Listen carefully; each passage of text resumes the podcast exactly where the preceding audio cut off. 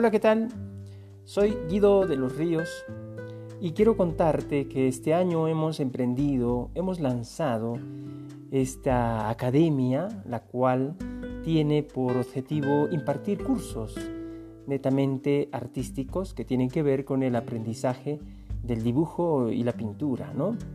Y, y bueno, te doy la bienvenida una vez más a este nuevo episodio el cual vamos a tratar hoy un tema muy importante, sobre todo para las personas que son principiantes en lo que corresponde al dibujo o si son estudiantes de bellas artes y también, ¿por qué no?, colegas, profesores que imparten la enseñanza de educación por el arte.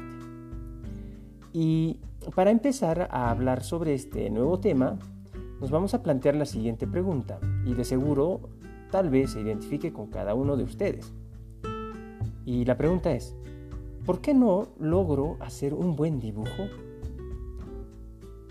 Vamos a tratar la respuesta a esta pregunta considerando tres aspectos. El primero, a lo mejor en algún momento has revisado tutoriales en el YouTube y a pesar de haber hecho esta revisión, a pesar de haber seguido los consejos que muestran estos tutoriales, termina frustrándote rápidamente porque ninguno te ha ayudado como tú querías. El siguiente aspecto vendría a ser los libros. Es verdad que existen muchísima, muchísima información. Existen muchos textos donde te enseñan paso a paso cómo dibujar diversos temas, ¿no? Pero tampoco, tampoco hay mejoras en tu dibujo. Y finalmente los cursos, ¿no? También a lo mejor llevaste un curso virtual o presencial, pero te enseñaron métodos tradicionales que no te ayudan a conseguir lo que estás buscando. Entonces, ¿qué es lo que debes hacer? ¿Qué debemos hacer cuando cuando no encontramos una, una forma precisa a la que estás pretendiendo, ¿no? A lo que tiene que ver con el aprender a dibujar, ¿no? Te cuento algo. Muchas personas, según mi experiencia, muchas personas creen que aprendieron a dibujar porque tienen un talento. Es decir, solo aquellos que tienen el don, pues saben dibujar bien. Yo me hice la pregunta, ¿Y por qué algunos sí dibujan bien y por qué otros no dibujan como el resto? ¿Por qué hay de estudiantes que creen que, que no dibujan bien? A ver, ¿cómo es eso?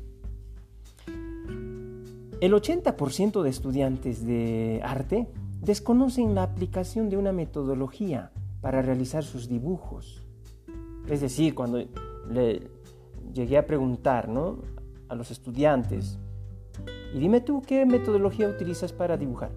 Bueno, te viene a decir, no, yo empiezo por, por, tal, ¿no? por tal parte y todo eso. Y el otro viene a decir, no, este, bueno, primero empiezo con la técnica de, ¿no? Manchado y así sucesivamente. Entonces, hay algunos que comienzan a dibujar sombreando, por ejemplo, ¿no?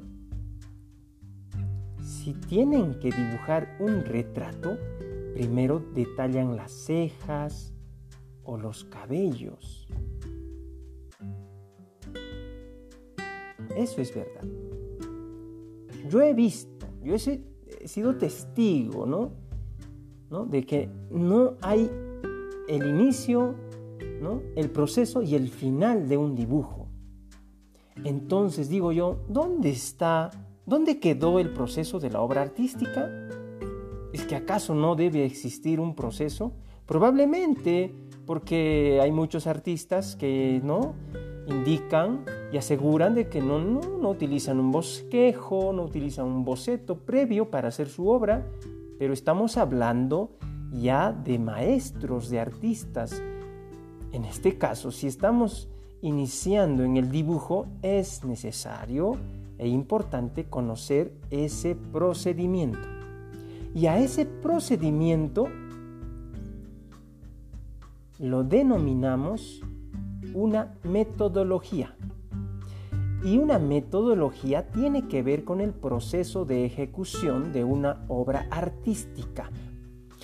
Entonces, lo primero que yo aconsejo es entender la estructura de las cosas.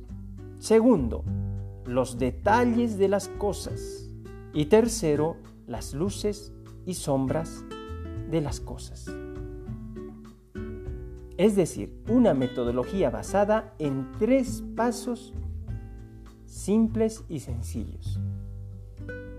¿Será posible eh, dibujar mejor solamente con estos tres pasos? Surge la pregunta, ¿no? Déjenme decirles que sí es posible. Solamente tienes que aprender a observar, ¿sí? Recuerden los episodios anteriores. Observar, debes educar la mirada. Y si quieres educar tu mirada, lo primero que debes hacer es identificar a tu alrededor las figuras geométricas simples. Partir de la forma, comenzar de lo más simple a lo complejo y no al revés. Si eres principiante, con más razón.